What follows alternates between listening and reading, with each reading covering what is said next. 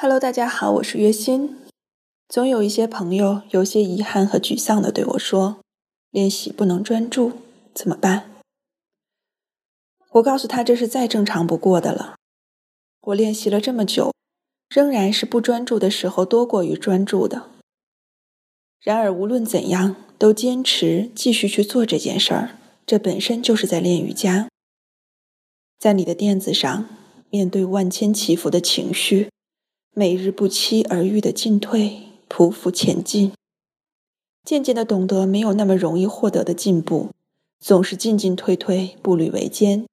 然而渐渐的，也不再执着于进步或者结果，只是每日尽心去做。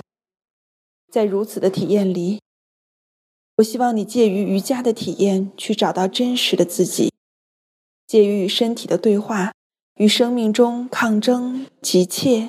执着、草率的种种和解，因此获得平静和稳定，即是强大。